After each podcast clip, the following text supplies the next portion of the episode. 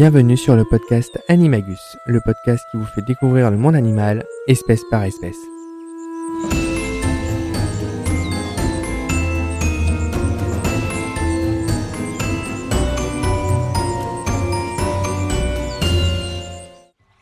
Bonjour à tous et bienvenue sur ce deuxième épisode.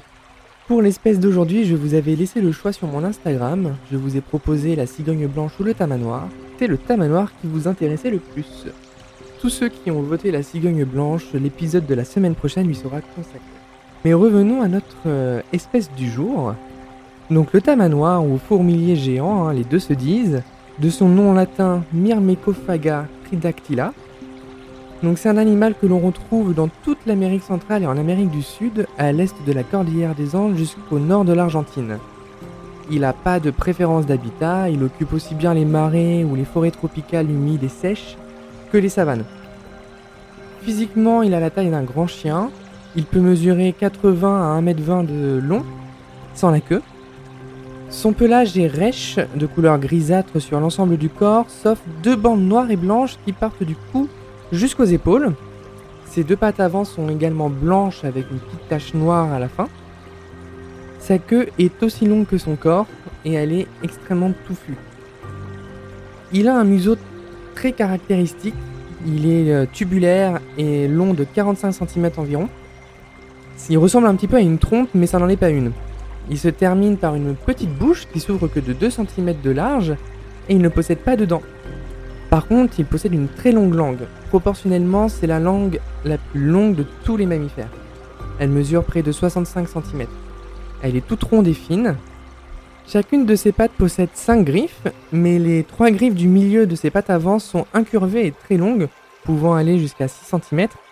Ces griffes ne sont pas rétractables, donc pour éviter de les casser, il va marcher sur ses poignets. Ainsi, il va les protéger car ces griffes sont indispensables pour lui. Il faut savoir aussi que sa température corporelle ne dépasse pas 32 degrés, ce qui en fait le mammifère avec la plus basse température corporelle. Donc le fourmilier, comme son nom l'indique, il se nourrit de fourmis et de termites. Il va en manger presque 30 000 par jour. On dit qu'il est myrmécophage, d'où le nom latin myrmecophaga. Pour trouver les fourmilières, il va utiliser son odorat, qui est 40 fois plus développé que le nôtre. Donc par contre, il a une mauvaise ouïe et une mauvaise vue. Mais une fois que la fourmilière est localisée, il va utiliser donc ses longues griffes pour l'éventrer.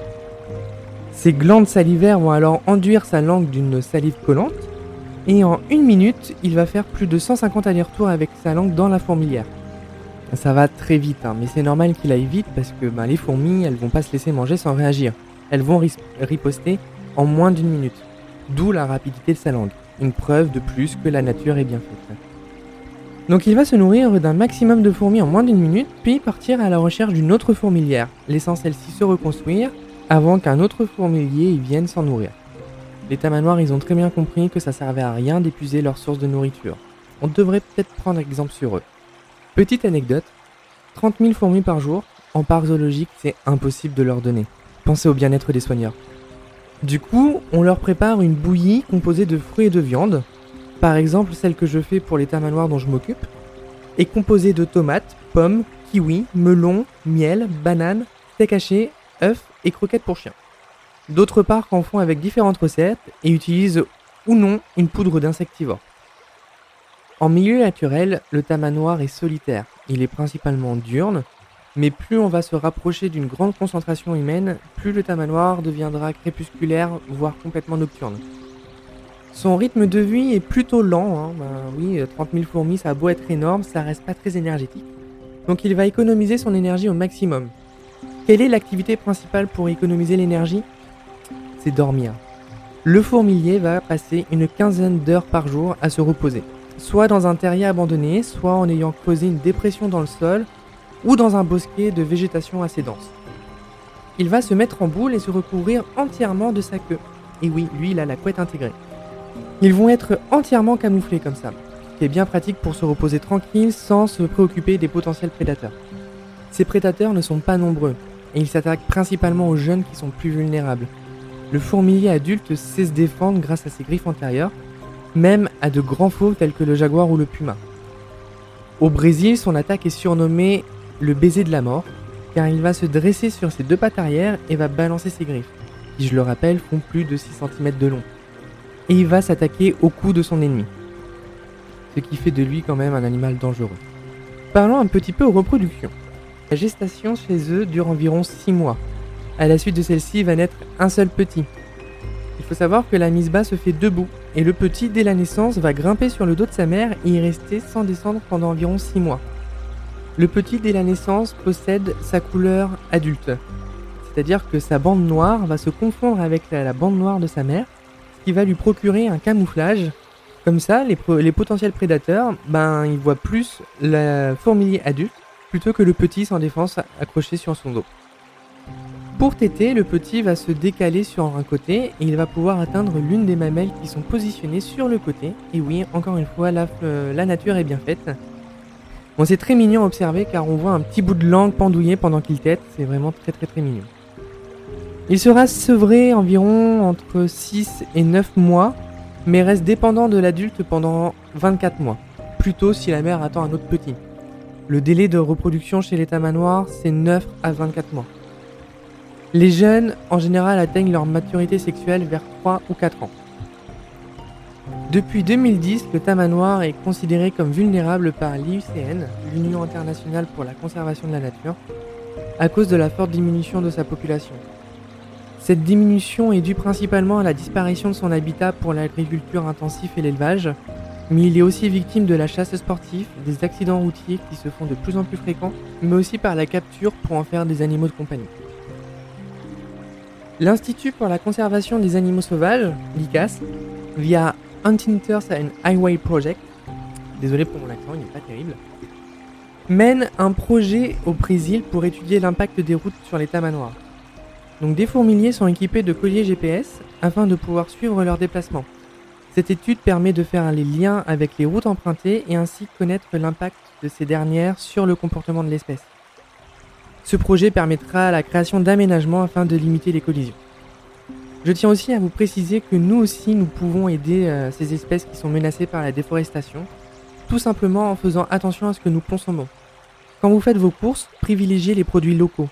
Si nous limitons notre consommation de produits qui ont participé à la déforestation, cela ralentira grandement cette menace. Et en plus, vous aurez des produits de meilleure qualité, et je vous rassure, il y a de très bonnes pâtes à tartiner sans huile de palme qui ne nuit pas à la biodiversité. Le tamanoir est aussi très présent dans la mythologie et le folklore amazonien, souvent représenté comme un malin ou un arnaqueur contrecarrant le jaguar, ainsi qu'une petite touche affective d'humour en raison de son long museau.